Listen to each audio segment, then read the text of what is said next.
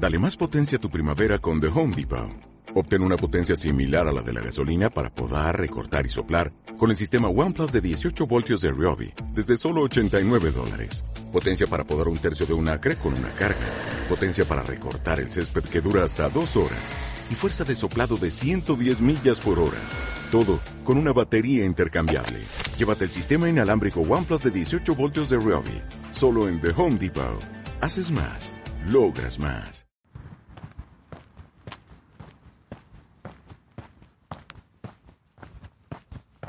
29 de junio de 2020, lunes, desde la Ría del Burgo, desde el otro lado del Paseo del Burgo, Juan Ortiz, Jordel en Twitter, como ya todos y todas sabéis, en este kilómetros gratis, primer kilómetros gratis del verano, ahora que me doy cuenta, y en un día que ya amanece, son las siete y media, la verdad es que ya, hace, ya amaneció hace bastante, Supongo que a partir de ahora los días ya se empezarán a hacer un poco más cortitos y salir a las seis y media, como al final estoy saliendo normalmente a caminar, hoy igual un poquito más tarde, desde día. Y mm, hombre, no es que esté mal, pero es como un poco jolín a las seis y media de la mañana de día, mm, porque aunque sea verano da como un poco de cosa.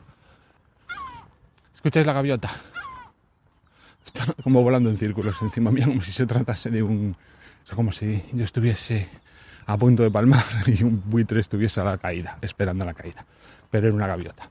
Eh, ¿De qué os voy a hablar? Ah, sí, de, ya no me acordaba. De un libro, de una saga de Brandon Sanderson, concretamente de... Eh, pues se me ha olvidado. De no sé qué de las tormentas. Esto es patético. Juan Editando, échame una mano. ¿Cómo se llama la saga? El archivo de las tormentas. Pues muchas gracias, Juan Editando. Pues de esa saga, que pertenece, digamos que al mismo universo del Cosmer, que incluye varias sagas a su vez. De una de ellas ya os hablé, la de Nacidos de la Bruma. El Cosmer es una especie de sistema planetario, como el sistema solar, que tiene varios planetas y en cada, cada uno de esos planetas está habitado y en él suceden cosas y él nos las cuenta. Lo que ocurre es que de alguna manera el hecho de pertenecer al mismo sistema planetario hace que diversas que tengan cosas en común que iremos descubriendo muy poco a poco e incluso quizás para descubrirlas muchas veces necesitemos el apoyo de comentarios que ha hecho en entrevistas el propio Brandon Sanderson o leer mucho relato aparte, es decir, mucha historia aparte de, la pura y dura, con lo cual si lo que queréis es simplemente entreteneros con alguna de las sagas, pues adelante porque lo del Cosmer, por ejemplo, Nacidos de la Bruma, prácticamente ni te enteras de que eh, hay otros planetas y de que suceden otras historias en otros lados. Lo bueno que tiene esto es que hay determinados personajes que casi sin darte cuenta son capaces de trasladarse de unos mundos a otros y pues interactúan en, diversas sagas.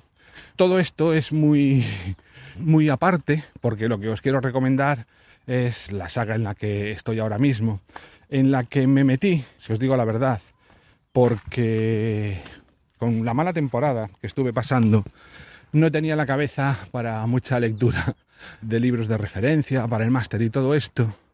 Tuve también que pasar bastantes horas, por así decir, sentado sin hacer nada en el hospital, así que al final me metí con, una con esta saga que está compuesta a día de hoy de tres libros, cada uno de ellos, para que os hagáis una idea, más largo, con más páginas que lo que es El Señor de los Anillos, que lo que son los tres libros del Señor de los Anillos, es decir, nos estamos hablando de 1300, 1400 páginas por libro, tampoco lo tengo, tampoco lo sé exactamente cuántas serán. Es una lectura amplia, pero muy, muy, muy reconfortante. De esta saga hay publicadas tres. En noviembre saldrá una cuarta.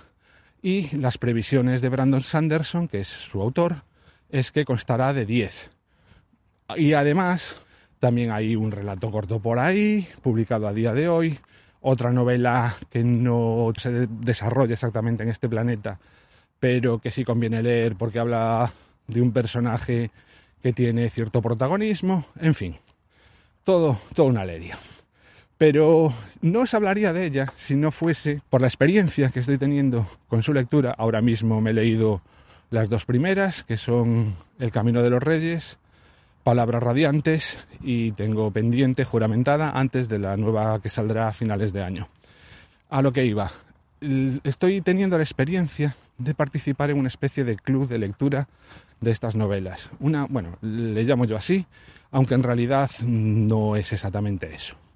Os comento, uno de los youtubers que yo sigo por videojuegos, que se llama Alex el Capo, que yo realmente empecé a seguir por Minecraft, tampoco es que os lo recomiende mucho, sobre todo no, es un maleducado, directamente, un, un auténtico maleducado, un mal hablado, y si no fuese porque, no sé, al final acabas pillando el punto, probablemente lo hubiese dejado, no sé, es, es, un, es una especie de, pero ¿qué coño estoy haciendo yo escuchando a este tío? En fin, el caso es que eh, este youtuber es un fan absoluto de Brandon Sanderson. Es un tío que lee muchísima, lee mucho, lee muchísimo, sobre todo lee fantasía. Y realmente descubrí las novelas de Brandon Sanderson por él. Fue el primero al que le escuché recomendarlo. Luego mm, he escuchado recomendaciones de Brandon Sanderson de muchísimas otras personas. El caso es que como está deseando que aparezca este cuarto libro de la saga, decidió releerse las tres novelas anteriores. Y esta relectura la está haciendo compartida. Cada semana, empezó por El Camino de los Reyes, se dijo de leer pues unos cuantos capítulos, normalmente son alrededor de 120 o 130 páginas. Cuando llega el fin de semana, dedica una sesión de Twitch en directo a comentarla. La gente le hace comentarios a través del chat y él los contesta. Y no solo eso, sino que lee las citas. Jolín, estoy como, no sé, como jadeando más de lo habitual. En esta ocasión acabo de subir un pequeño repecho, pero no es para tanto. Caramba. No sé cómo estará quedando el audio de este episodio. En fin, lo que os decía, que lee en esos directos las citas que más le ha llamado la atención y sobre todo hace comentarios de cosas que tú probablemente no te vayas a enterar si no te las dicen o te pasarían desapercibidas. Entonces él no, no es que te haga spoilers, en absoluto hace spoilers, de hecho es muy cuidadoso. Y eh, hace hincapié, quedaos con esta frase, quedaos con esta anécdota, a mayores, cuenta cosas del Cosmer que para conocerlas pues deberías leerte wikis, entrevistas a Brandon Sanderson, es decir, todo toda esa información que no está explicitada directamente en los libros, él te la hace llegar pues porque es un, un fan irredento, ¿no? Y se pasa, bueno, se conoce todos los subforos de Reddit y todo esto, está muy al tanto de lo que ocurre, con lo cual te va explicando poco a poco todas esas cosas que te ayudan a comprender la novela, porque es demasiado amplia, si empezáis a leerla os daréis cuenta de que en cierto modo os podríais sentir perdidos. De esta forma es como si tuvieses un amigo que te fuese poniendo las cosas más claras. No es que sea necesario, en absoluto es necesario contar con esa ayuda, pero es otra forma de leer y que al menos a mí me está resultando novedosa y gratificante.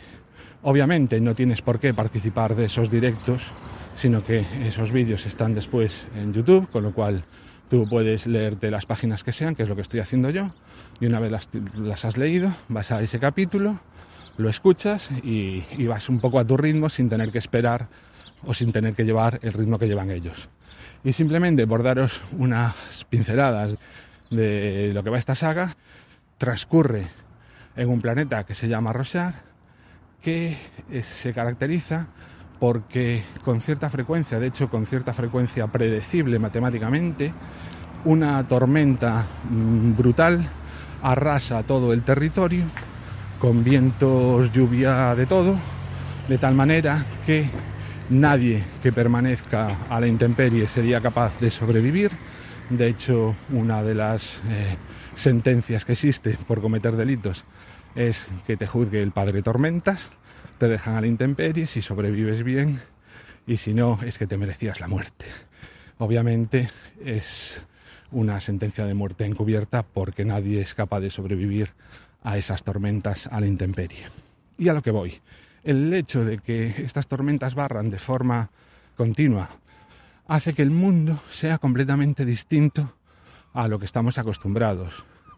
Prácticamente la Tierra no existe porque se la ha llevado el viento. El suelo es de roca pura y dura. Todos los animales son con concha para cuando llegan las tormentas ser capaces de esconderse y protegerse. La poca hierba que hay también tiene como una especie de conchas. De vez en cuando se abre esa concha para, para que pueda vivir la hierba, pero cuando llega la tormenta se cierra. O lo mismo cuando aparece algún animal que quiere comer esa hierba, pues ¡pum! se cierra.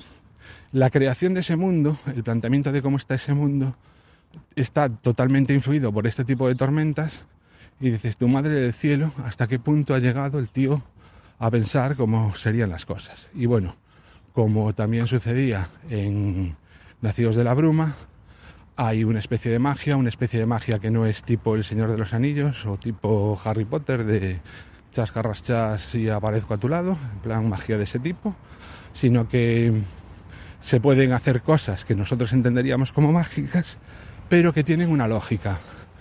No soy de hacer spoilers, simplemente digamos que la ambientación es medieval, por así decir. Las armas típicas son las espadas o los martillos y los escudos. Además, en este caso hay unas espadas súper, súper, súper especiales. También están las lanzas. Aunque hay cierta tecnología, sí que existe cierta tecnología que le denominan fabriales, que permiten hacer cosas, como por ejemplo una cosa muy curiosa que tienen son las vinculacañas, creo que se llaman así, que son plumas que permiten comunicarse a distancia. Tú vinculas una pluma con otra y entonces en el momento en que tú escribes con una de ellas, la otra por sí solita es capaz, si le pones un papel, se pone a escribir también por sí misma y es la forma, es el WhatsApp que tienen allí, ¿no? O el, teléfono que tienen allí para enterarse de lo que sucede a distancia, es eh, la cosa que utilizan. Este tipo de fabriales, pues lo mismo que estos hay otros. Creo que Brandon Sanderson está llamado a convertirse, digamos que en el Stephen King de lo que es la novela de fantasía, no de la novela de misterio o terror, sino, o sea, el papel que juega más o menos Stephen King en el misterio y terror yo creo que Brandon Sanderson va camino de convertirse en lo mismo en, temas de fantasía. Todo un crack este hombre, yo me lo paso teta leyéndolo y ahí va mi recomendación. Os dejaré un enlace al primer vídeo que dedicó al Camino de los Reyes en las notas del episodio. Venga, un abrazo, muchas gracias por llegar hasta aquí y si todo va bien, el lunes próximo me tendréis de nuevo dándos la lata. Chao, chao.